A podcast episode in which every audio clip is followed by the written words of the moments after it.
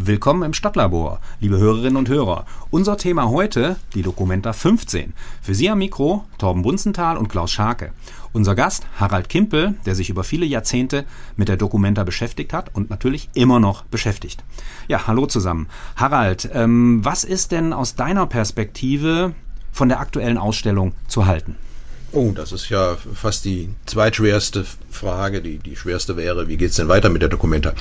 Ähm, die aktuelle äh, ist für mich, ähm, oder manche sagen, es ist äh, der äh, Worst Case, äh, größte anzunehmender Unfall.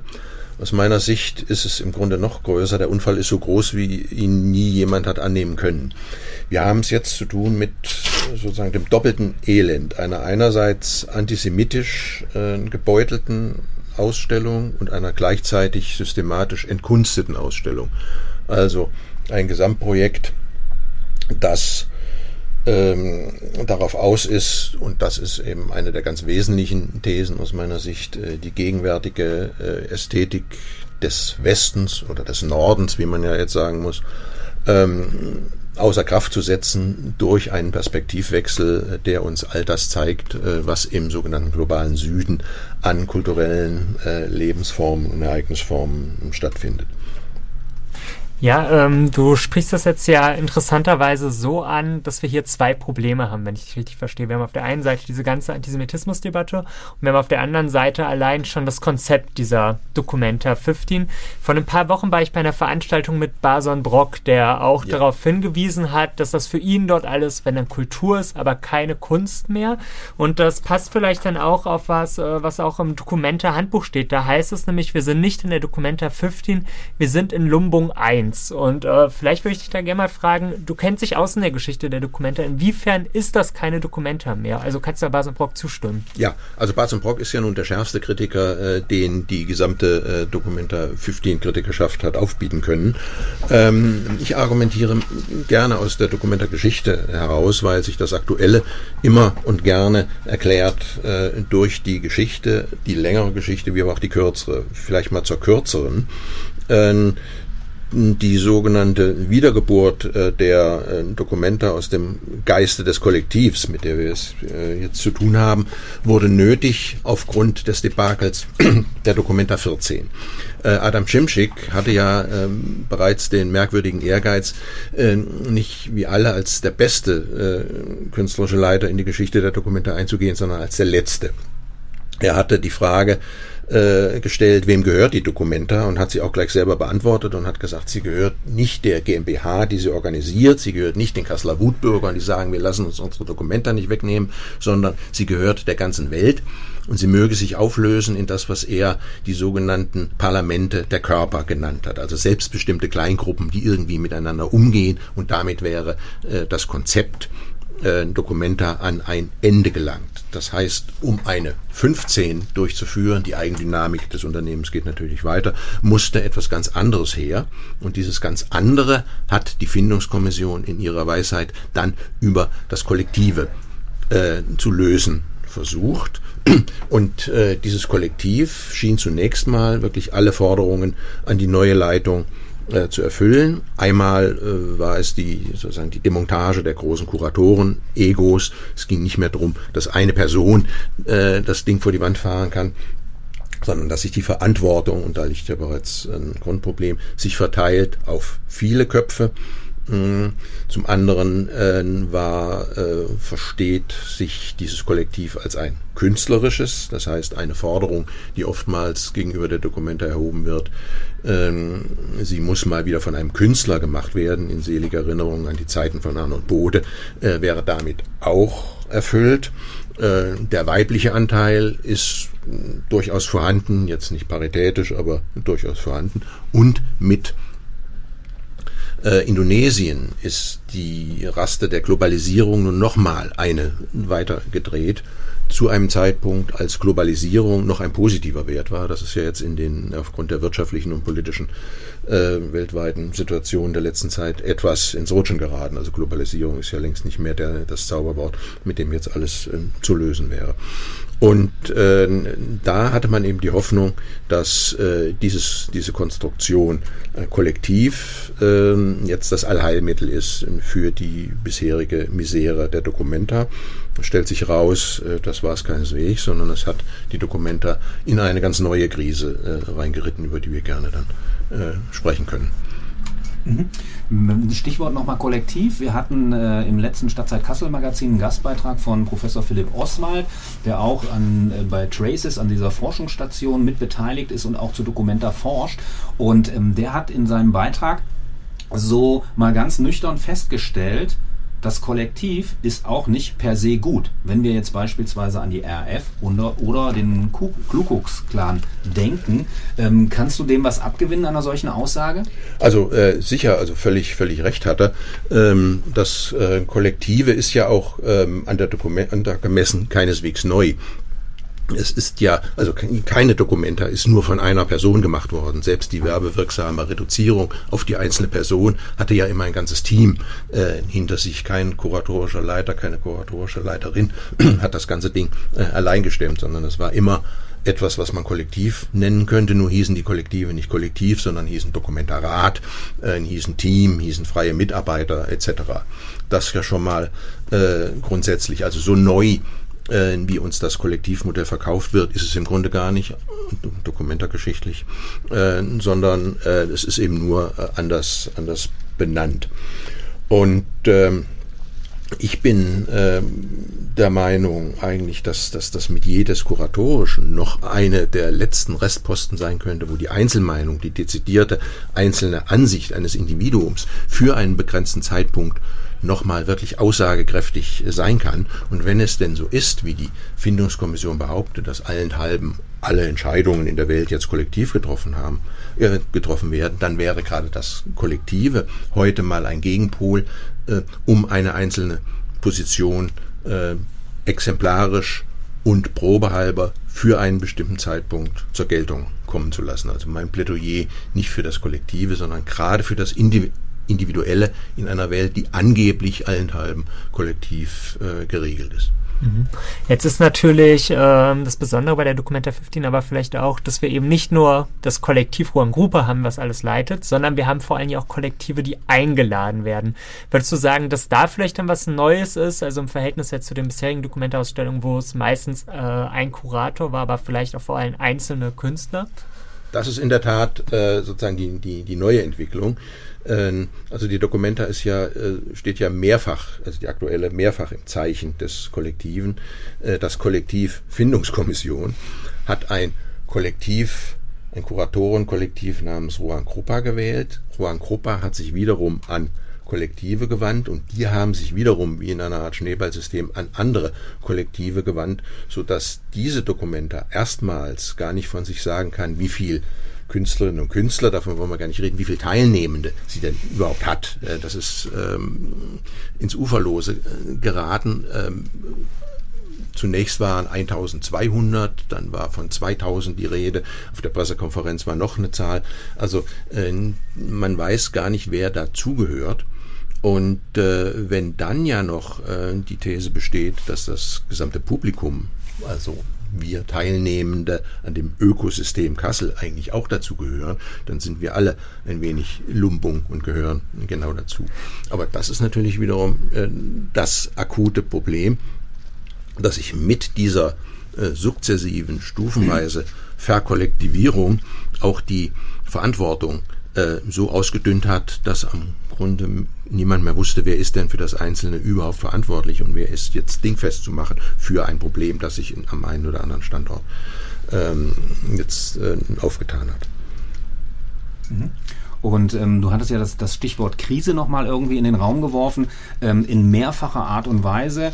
Ähm, ich glaube, wir haben hier im, im Stadtlabor eine Radiosendung zum Thema Antisemitismus gemacht mit einer Vertreterin der Bildungsstätte Anne Frank. Also wer sich dafür interessiert, der kann das gerne auch nochmal nachhören. Das ist, sage ich mal, so ein Strang. Ähm, ich würde ganz gerne auch ja tatsächlich bei der Kunst oder bei der Ausstellung bleiben, im Wesentlichen zumindest hier in unserer Sendung heute. Und ähm, du hast es ja selber eben gerade gesagt, also man weiß gar nicht, ob man von Künstlerinnen und Künstlern sprechen kann, sondern eher von Teilnehmenden. Also wie, wie schätzt du das ein jetzt mal vor dem, vor dem Hintergrund, dass ja diese Dokumenta sich als die wichtigste Ausstellung zeitgenössischer Kunst weltweit begreift? Ja, tut sie das noch? Ähm, also ich glaube, wir müssen ähm, angesichts der Dokumenta und angesichts auch dessen, was in den Vorbereitungen ähm, zum Tragen gekommen ist, uns äh, von all dem, von dem Gedanken verabschieden, dass wir es hier mit einer Ausstellung zu tun haben. Es gibt nicht mal eine Ausstellung und es gibt auch äh, nicht mal Kunst. Ähm, das Ganze findet ja, wenn man Ruan Grupper ernst nimmt, und da neige ich eigentlich immer zu, ähm, statt auf der Voraussetzung Aufhebung des Unterschiedes von Kunst und Leben. Das ist nun keine ganz neue Formulierung. Äh, die Parole kennen wir aus den 70er Jahren, aber hier ist sie nochmal jetzt äh, manifest geworden. Das heißt, ähm, es gibt eigentlich keine Kunstwerke, sondern es gibt äh, das schiere Leben das an unterschiedlichen Ecken und Enden des Globus uns hier äh, vorgeführt wird. Und äh, diejenigen äh, Gutwilligen im Publikum, die jetzt dann doch Kunst finden oder auf der Suche nach Kunst äh, dann doch etwas entdecken, ähm, was als Kunst bezeichnet würde, an der Stelle hat dann die Dokumenta was falsch gemacht.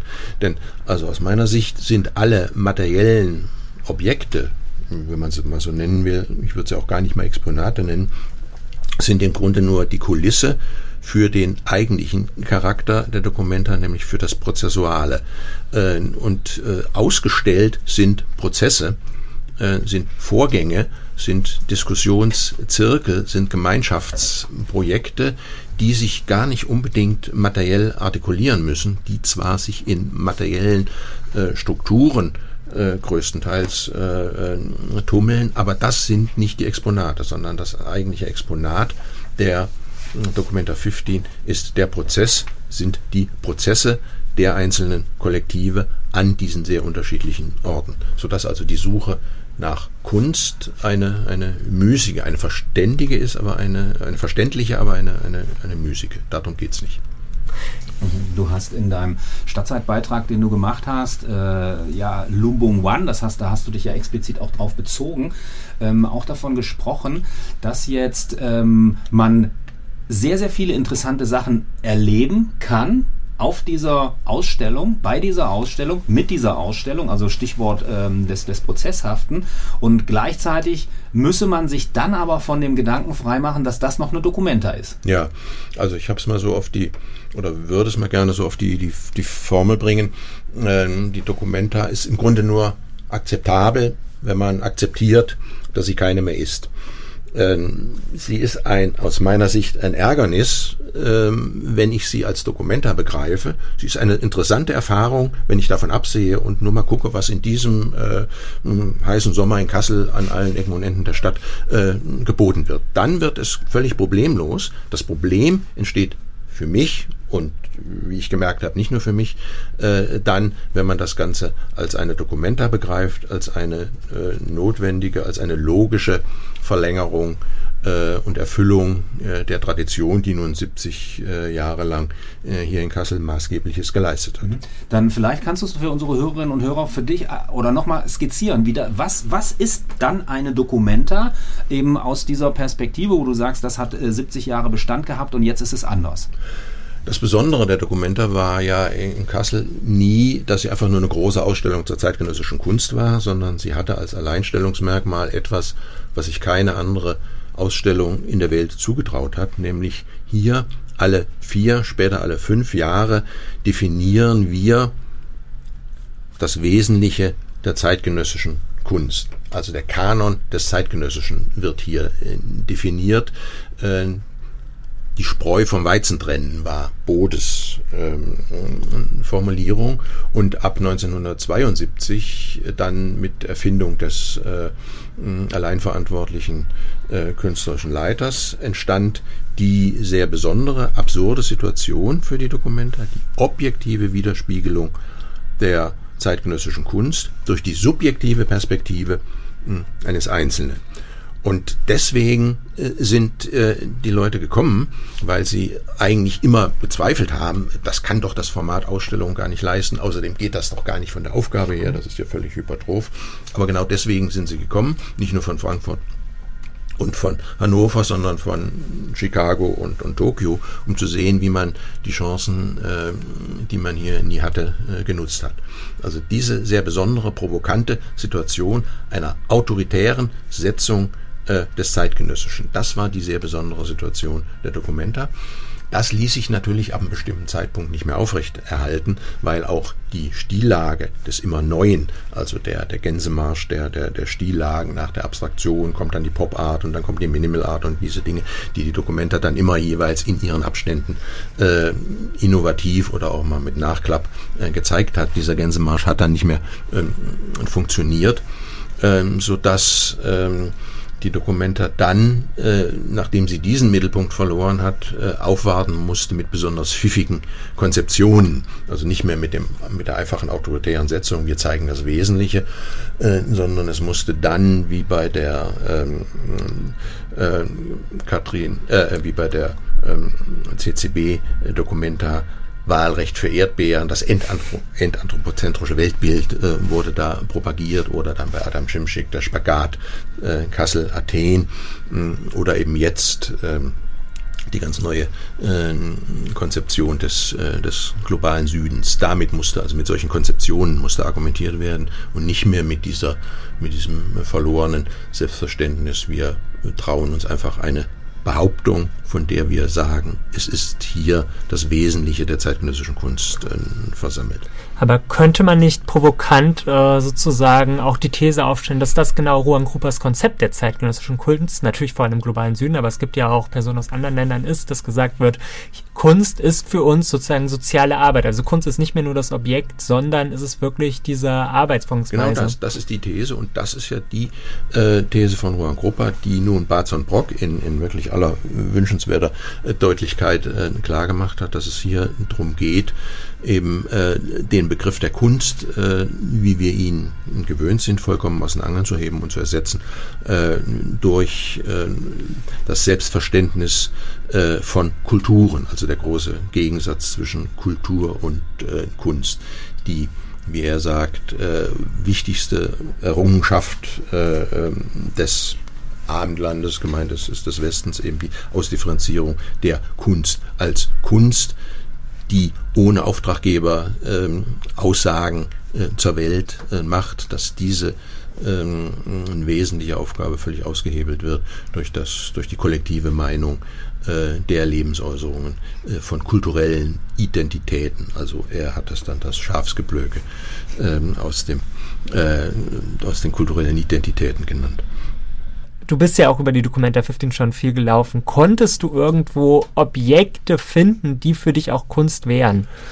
Ähm, diese Documenta hat mich gar nicht zu dieser Stellungnahme aufgefordert. Sie hat mich nicht so angemacht, dass ich versuche herauszufinden, äh, da oder dort oder in diesem äh, Gebäude äh, ist für mich äh, etwas äh, Akzeptables. Ich war nicht auf der Suche nach der Kunst, sondern äh, ich nehme ernst, was auch im Stadtgebiet allenthalben plakatiert wird. How to make contemporary art disappear. Also wie kann ich die zeitgenössische Kunst zum Verschwinden bringen? Dass das eine der Hauptaufgaben äh, und eine der Hauptthesen äh, in dieser Dokumenta ist die zeitgenössische Kunst, das heißt die Kunst so, wie sie sich sieben Jahrzehnte äh, in Kassel manifestiert hat, regelrecht zu demontieren und zu zerstören, was sich eben auch zeigt im da können wir vielleicht auch noch drauf kommen, despektierlichen Umgang äh, mit den, den Außenobjekten, die eben auch da, äh, wo sie auftauchen, äh, zum Verschwinden gebracht werden sollen. Also kurz, ich habe mich auf dieses Spiel, was ist denn so dein Lieblingsobjekt oder, oder äh, gar nicht eingelassen, äh, sondern äh, ich habe kein äh, Lieblingsobjekt und äh, versuche das Ganze sozusagen von, doch sehr von, von oben herab in den Äußerungen von Ruan Gruppa und den, den Äußerungen der, der 15 generell äh, so ernst zu nehmen. Und äh, da finde ich nicht die ein oder andere Ecke schön, sondern ich finde eine ganze Richtung unschön. Ähm, bleiben wir vielleicht noch mal ganz kurz dabei. Ähm, mal über Standorte zu sprechen. Hallenbad Ost ist ja so ein Standort äh, beispielsweise, wo Taring Padi, also die ja in die äh, krass in die Diskussion gekommen sind äh, mit dieser Geschichte am Friedrichsplatz, ähm, wo die ausstellen. Und äh, mir persönlich geht es da so, ich habe jetzt null den Anspruch, irgendwas von Kunst zu verstehen. Aber mir geht es so, dass wenn ich mir die Werke genau angucke, dass ich dann manchmal denke, hey, das ist irgendwie gut gemacht, das ist handwerklich irgendwie toll. Ne? Und ich kann sogar, also als Person diesem, diesem Agitprop was abgewinnen, was die da machen, aber, das ist dann meine Kritik daran, ähm, ich kriege, es findet nicht das statt, was man so gerne Kontextualisierung nennt. Also ich verstehe es halt einfach nicht, in welchem Kontext diese Kämpfe stattgefunden haben. Natürlich ist mir klar, dass es auch ein Aufzeigen davon ist, wie ignorant wir im Westen gegenüber solchen Gesellschaften möglicherweise sind, weil wir einfach keine Ahnung haben, was unter der Suharto-Diktatur in Indonesien passiert ist oder beziehungsweise auch vorher. Also, ähm, ne, und du hattest ja in deinem Beitrag auch geschrieben, naja, es ist äh, Folklore, Kunsthandwerk, das waren so Stichworte, die da kamen. Ähm, was kannst du uns dazu äh, mitteilen? Äh, ich kann nur das bestätigen, was du, was du gesagt hast. Äh, was fehlt, ist eben, nennen wir es Vermittlung, äh, die Nachvollziehbarkeit dessen, was uns da an Gesten gezeigt wird, wogegen sich die zweifellos ernst gemeinten und zweifellos verdienstvollen Widerstandsgesten richten, bleibt äh, stecken, selbst wenn man wohlmeinend äh, damit umgeht. Man bekommt etwas in Sprachen ähm, präsentiert, äh, die man nicht kennt und es wird äh, nicht aufgelöst. Und es bleibt für mich eben dann doch in schierer Folklore äh, stecken. Und äh, es, es führt zu keiner Aufforderung zur Handlung, äh, beim Publikum, sage ich jetzt mal allgemein, oder der Veränderung der Haltung, sondern ähm, das habe ich eben auch von vielen Äußerungen gehört, ja, das ist doch ganz schön oder das ist, ist schön gemacht und das ist gut gemacht. Aber gut gemacht ist ja nun ähm, ähm, Synonym für gut gemeint und ähm, gerade Hallenbad Ost und Taring Party ist ja nicht nur nicht mal gut gemeint, sondern es ist im Grunde bös gemeint als äh, Affront gegen eine ganz bestimmte äh, politische Situation, die man nun nicht so ohne weiteres hier äh, voraussetzen kann. Also das ist ein, äh, ein Hauptvorwurf, denke ich, an, an die Gesamtkonstruktion äh, 15, dass ähm, zu wenig äh, vermittelt wird, wie denn die sozialen Kontexte beschaffen sind. Das ist wiederum äh, kein, kein neues Problem, wenn ich da nochmal jetzt aus der Geschichte ähm, argumentieren darf. Der Dokumenta wurde immer eigentlich vorgeworfen, dass sie als Weltkunstausstellung, die sie sich bezeichnet hat, doch immer nur einen Teil der Welt ausgestellt hat, nämlich den, den, den westlichen Teil der Welt, in dem sie stattfindet.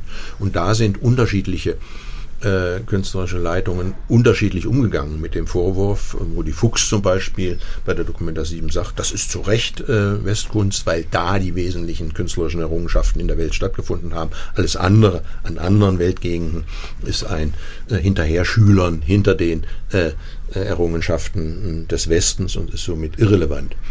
Andere wiederum, und da muss man Manfred Schneckenburger nennen, äh, ist sehr viel bewusster mit dem Problem umgegangen und hat gesagt, ich würde gerne äh, die Kunst äh, oder sagen wir mal visuelle äh, Zeugnisse aus anderen Weltgegenden zeigen, aber dann muss ich äh, den gesellschaftlichen Kontext mit vermitteln. Und das ist selbst für eine Ausstellung wie die Documenta äh, zu viel verlangt. Das schafft die nicht, sodass seine Documenta-Ausstellungen, also sechs und acht, jeweils doch aber mit Bedauern doch wieder Westkunst-Ausstellungen äh, waren, aber im Bewusstsein äh, des Problems.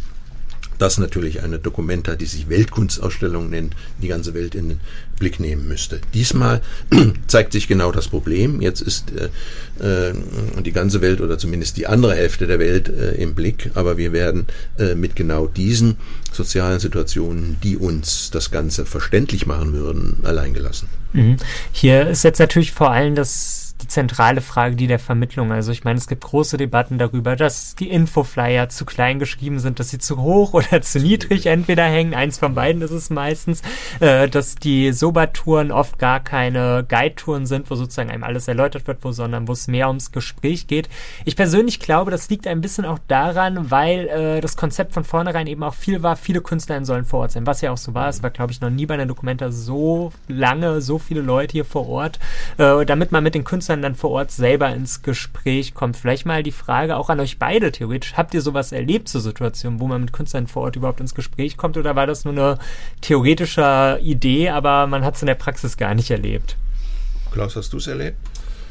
Ähm, ja, also ich habe es aber nicht als, als Besucher der Dokumenta erlebt, würde ich jetzt mal sagen. Da würde ich meine, meine Position noch mal ein bisschen trennen, weil wir vom Freien Radio ja auch Kooperationspartner der Documenta sind. Ne? Also ähm, ich habe da noch nicht so ganz viel von gemerkt, muss ich ehrlich gesagt sagen.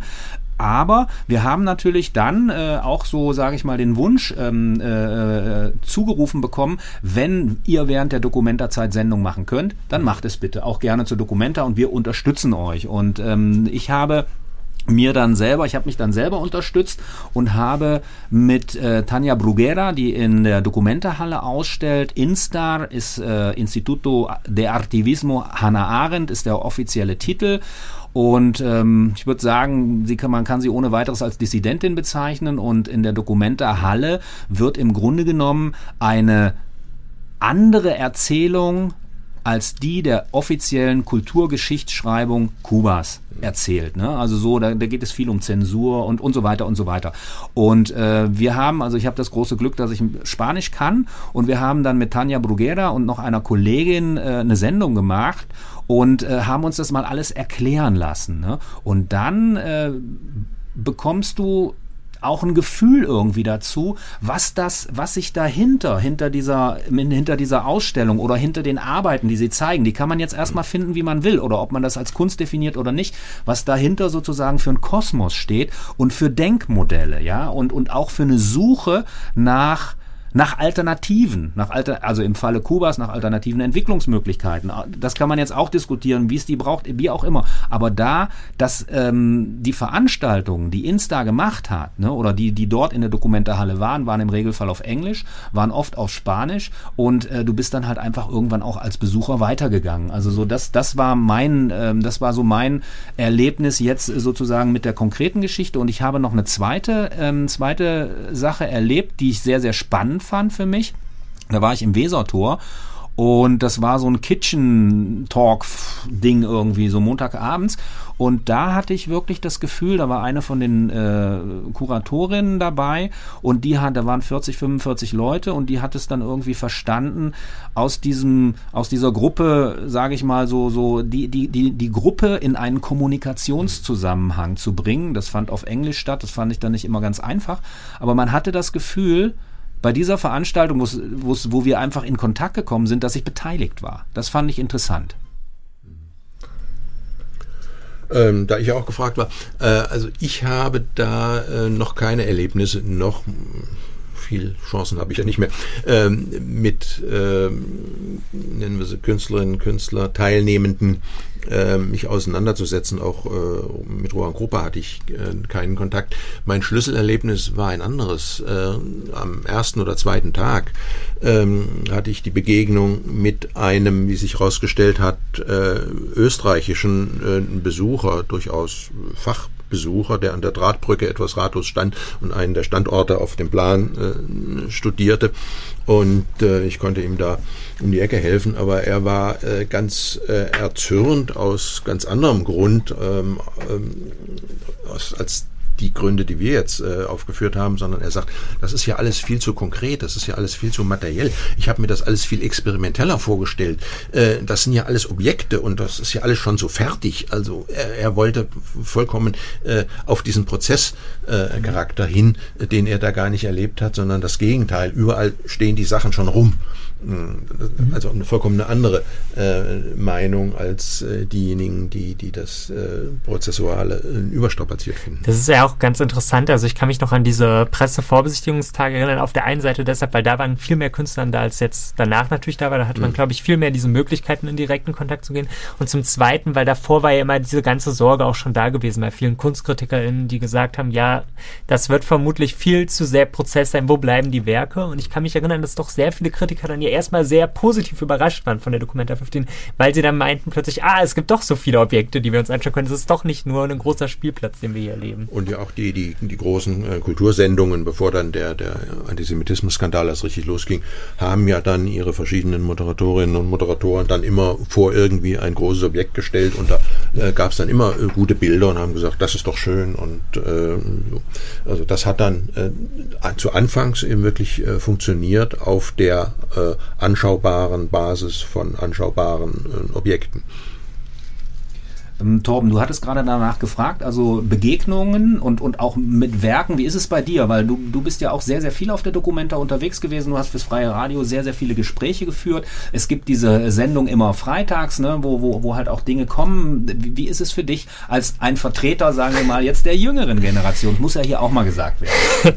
ja, ähm, also erstmal muss ich sagen, das, was ihr hier sagt, das bemerke ich sehr bei den Besucherinnen auch oft. Also, dass oft äh, ich manchmal in die Situation komme, fast so ein Guide zu werden und die dann plötzlich so ganz positiv und begeistert sind. Ich gleichzeitig aber das Gefühl habe, viele sind sehr bereit für Begegnungen. Also auch wenn ich zum Beispiel sowas wie Straßenumfrage mache, das mag niemand. Also ich hasse es eigentlich, Straßenumfragen zu machen, weil man nie jemanden kriegt, der mit einem redet. Wenn ich auf der Dokumenta eine Straßenumfrage mache, jeder will mit einem reden plötzlich. Also es scheint schon mir ein bisschen gelungen zu sein, so einen Ort der Begegnung hier zu schaffen und auch wenn ich äh, KünstlerInnen oder sowas dann irgendwie treffe oder TeilnehmerInnen, egal wie wir es nennen wollen, sie sind alle sehr gesprächsbereit. Ich muss persönlich aber sagen, ich habe sehr oft diesen Kritikpunkt auch bekommen, auch in den letzten Wochen, dass viele gesagt haben, also ich habe Personen getroffen, die zum Beispiel aus den Niederlanden allein, aus den Niederlanden allein hierher kamen und dann dauernd meinten, ja, ihr wird irgendwie andauernd postuliert, es geht um Begegnung und ich bin hier ganz allein und ich treffe niemanden und ich weiß nicht, wo ich hingehen soll, um diese Begegnungen zu schaffen. Und da ist, glaube ich, tatsächlich, könnte man schon sagen, so ein bisschen so ein kuratorisches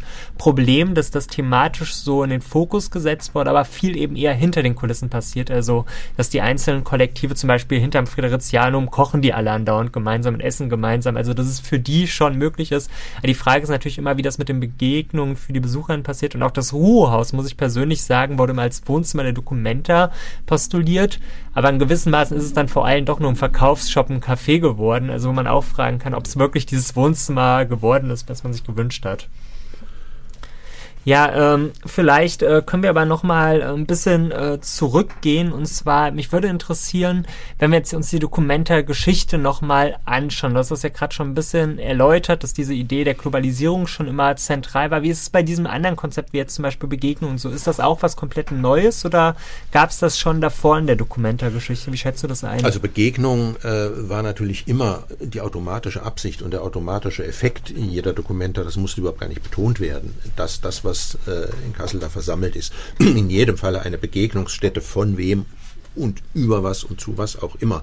Also das war gar nicht, war gar kein Thema, sondern das war selbstverständlicher ähm, Effekt.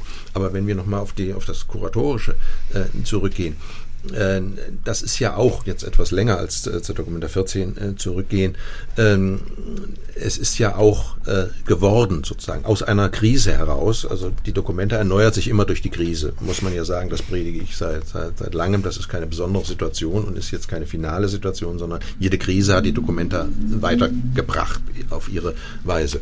Und bei den Vorbereitungen zur Dokumenta 4 1968 wollte man eben genau durch das, was man heute kollektiv nennen würde, nämlich durch einen sehr aufgeblähten Dokumentarat, wie es damals hieß, von mehr als 20 Personen, die allesamt gleichberechtigt abstimmen wollten über äh, den Charakter äh, der Dokumenta Glaubwürdigkeit gegenüber dem autoritären Anspruch des Unternehmens gewinnen. Und das hat überhaupt nicht funktioniert. Dieses System hat sich äh, selber gelähmt äh, auf verschiedene Weise. Es war überhaupt nicht praktikabel. Und aus dieser Krise des kuratorischen heraus wurde ja dann mit schöner deutscher Gründlichkeit genau das Gegenteil, nämlich äh, dann die alleinverantwortliche Person, die dann Harald Seemann war, geschaffen. Und das war ja dann wirklich ein über viele Jahrzehnte dauerndes Erfolgsrezept, eben die Personalisierung äh, des Ganzen, das zwar immer, wie gesagt, das Ganze auf einer äh, Gruppenbasis beruht hat, aber identifiziert werden konnte mit der Seemann-Dokumenta, mit der Katrin-David-Dokumenta, mit der Schneckenburger-Dokumenta,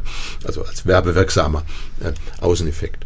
Und dann ist jetzt sozusagen das äh, äh, kuratorische, äh, sollte dann das kuratorische wiederum das Heilmittel sein für die Krise dieses äh, äh alleinverantwortlichen Modells äh, nach Adam Schimschick. Und das ist jetzt wiederum aber jetzt auch wieder in die Krise geraten. Also es, es stolpern hier die Krisen umeinander. Hm.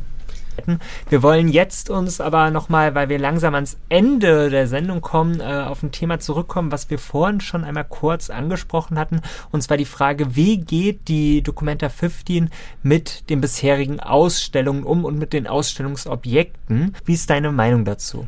Also das ist ein für mich sehr wichtiges Kapitel, was mir äh, am Herzen liegt. Ähm, das ist natürlich Teil ähm, Aspekt der Frage, wie geht die Dokumenta, äh, die aktuelle überhaupt mit den Außenräumen um. Die werden ja aus meiner Sicht völlig vernachlässigt.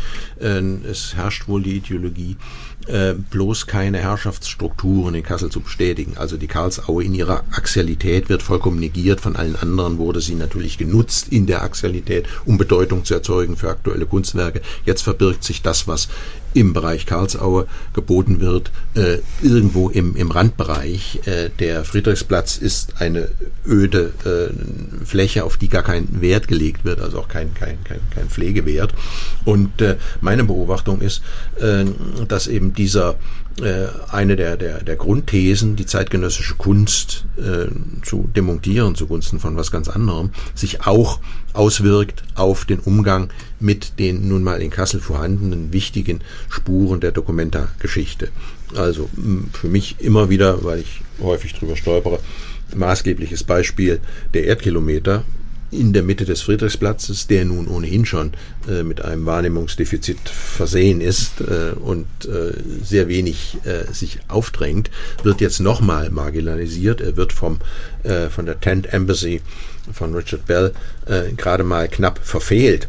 Aber genau dadurch eben, dadurch, dass es eben dass sich da direkt daneben etwas ganz anderes ähm, breit macht, umso mehr in die Bedeutungslosigkeit äh, gedrängt. Mehr als wenn man, äh, wenn das Zelt einfach draufgesessen hätte, dann hätte man es nicht gesehen, dann würde es gar nicht auffallen. Aber genau dadurch, dass äh, das Zelt entlang schrappt am Erdkilometer, äh, wird aus meiner Sicht äh, diese Despektierlichkeit deutlich. Richard Bell argumentiert dort äh, mit großem ähm, akustischem und visuellem Aufwand äh, über äh, kolonialistische Landbesetzung, äh, Landraub äh, in Australien, in seiner Heimat, kommt hierher, macht aber genau das sozusagen und besetzt hier einen Platz, in dem er äh, hier äh, die, die, die zeitgenössische Kunst äh, vernichtet. Anderes Beispiel an der Fulda, die äh, Spitzhacke von Glas Oldenburg, von der man halten kann, was man will. Aber jedenfalls, sie hat diesen sehr bedeutenden, stadttopografisch wichtigen Standort, Verlängerung der Wilhelmshöher Allee, wo diese Verlängerung auf das Fulda-Ufer trifft, ist die Spitzhacke errichtet. Mm die wird jetzt äh, durch äh, dieses massive Luftbad äh, regelrecht in die Fulda abgedrängt und, und wird in ihrer solitären Bedeutung äh, herabgewürdigt zu einer äh, gefälligen Kulisse äh, äh, eines, eines, eines, eines Luftbades. Und es gibt noch, noch mehr mhm. Beispiele. Äh, und all die zusammengenommen äh, scheinen für mich nicht Zufall zu sein, sondern das sind absichtliche Formen des Grundthemas How to Make Contemporary Art Disappear. Mhm. Vielleicht nochmal, ähm, wir hatten ähm, jetzt diese, diese Objekte auch vorgestellt. Es sind insgesamt, also im Stadtzeit Kassel Magazin, ähm, es sind insgesamt acht, die sich über den Stadtraum oder über die Teile äh, verteilen, wo halt auch irgendwie Dokumenta stattfindet. Und mir ging es bei, beim Erleben dieser, dieser Objekte oder dieser Räume so, dass ich mich gefragt habe, ist es jetzt Dokumenta oder ist es keine Dokumenta? Also da sind wir wieder bei diesem Vermittlungsthema. Also wie, wie ging es euch dabei? Mhm. Man muss sagen, das hat ja auch eine gewisse Komplexität mit diesen Reflection Points, da das Ganze ja auch eine Kooperation ist. Das ist ja von der BDA-Gruppe hier errichtet sozusagen, wo ich persönlich, und ich glaube, das ist auch für die Künstler teilweise schwer zu sagen, also inwiefern gelten die jetzt als Dokumenta, Kunstwerk ja. oder ist es mehr nur ja. eine Kooperation, wie es ja eigentlich bei vielen der Kunstschauen gerade auch ist, weil die alle irgendwie als offizielles Rahmenprogramm der Dokumenta 15 ernannt wurden?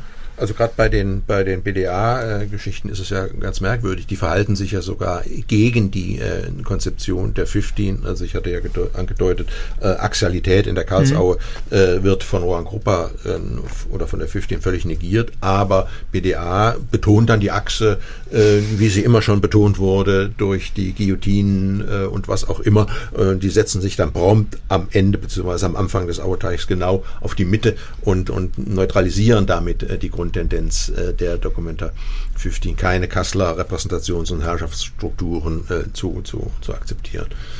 Hm. Ich würde gerne aber nochmal eine Frage zurückstellen und zwar, du hattest ja gerade den Erdkilometer genannt und mir kam dann plötzlich spontan der Gedanke, wie war das denn letztes Mal? Da hatten wir ja dieses riesige Parthenon der Bücher da war der Erdkilometer auch nicht sichtbar, oder habe ich das Doch, falsch im der ah, da war, sichtbar. War, da hat sich die, die äh, Dokumenta immer sehr drum bemüht, äh, dass äh, zumindest auf dem Friedrichsplatz die Arbeit äh, sichtbar war. Und die war eben sichtbar geblieben. Ähm, war natürlich, konnte natürlich auch nicht konkurrieren äh, gegen das großartige Gebäude. Aber die Gesamtsituation äh, schien mir nicht so end- und abwertend zu sein, ähm, wie, wie es jetzt mit einem sehr viel kleineren äh, Gebäude ist. Also das hat was für mich was sehr Demonstratives, was es beim Parthenon eigentlich nicht hatte. Ähm, wir, der Torben hat es schon gesagt, wir bewegen uns so langsam auf die Zielgruppe, äh, Zielgruppe, ja, toll, auf die Zielgerade zu mit unserer Stadtlaborsendung. Und es steht natürlich immer auch die Frage im Raum, es stand zwischendrin die Frage im Raum, kann diese Dokumenta überhaupt weitergehen? Wird die überhaupt irgendwie zu Ende geführt? Wir sind jetzt tatsächlich auch dokumentamäßig gesehen auf der Zielgeraden und da ist natürlich immer so die Frage, ja, wird es denn eine Dokumenta 16 geben, wie immer sie dann auch heißt, oder an welchem Punkt steht das Unternehmen jetzt gerade? Also die Frage ist äh, in aller Dramatik zu stellen und, und auch nur mit, mit äh, Dramatik äh, zu beantworten. Wenn es nach Juan Krupa geht, wäre eine nächste Ausstellung in Kassel eben nicht die Documenta 16 oder in welcher Sprache auch immer äh, das 16 stattfinden würde, sondern wäre Lumbung Tu, also diese völlig neue äh, Tradition, die die alte Tradition äh, aushebelt. Dazu wird es, äh, denke ich, nicht kommen. Äh, die, die Eigendynamik der Institution wird äh, eine Dokumenta, äh, eine nächste Dokumenta äh, hervorbringen. Aber auch das wird wieder ein Ereignis sein. Da steht Dokumenta drauf, was aber mit der Tradition Dokumenta äh, nichts zu tun haben wird.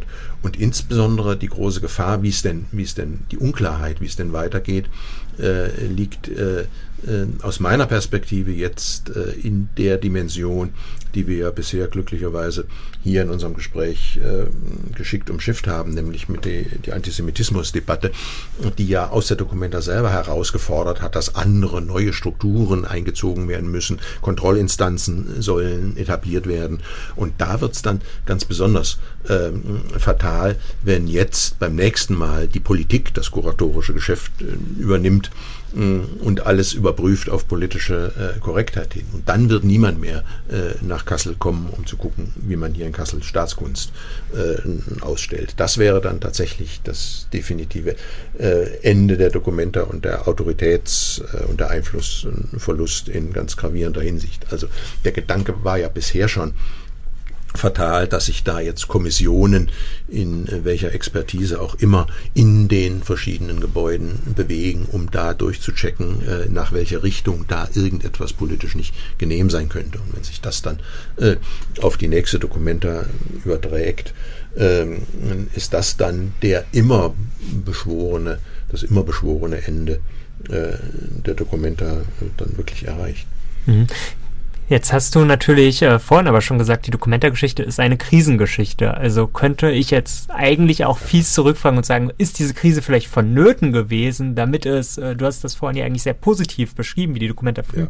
früher war, dass man sich wieder zu diesen äh, ja, Ursprüngen zurückbewegt. Ja, das ist richtig. Also ich bin derjenige, der eben wirklich sagt, nur aus der Krise heraus erneuert sich das Unternehmen. Aber diesmal ist aus meiner Sicht äh, die Krise so massiv, äh, dass ich da also äh, schwerste Bedenken habe. Die ist nicht so äh, auf ganz andere Weise krisenhaft als die bisherigen Krisen. Sie berührt nämlich die ähm, Grundfeste äh, der Dokumenta, nämlich die das hohe Gut der Dokumenta, ich habe es mal das Tafelsilber genannt, die Trennung zwischen denjenigen, die das Ganze finanzieren, also Stadt, Land und Bund, und denjenigen, die künstlerisch das Ganze realisieren und für ihre künstlerische Tätigkeit, künstlerische Freiheit in Anspruch nehmen. Das ist das sehr Besondere der Dokumenta, das eben auch äh, keineswegs äh, selbstverständlich ist bei anderen äh, Großausstellungen. Und das scheint mir jetzt äh, in Gefahr zu sein.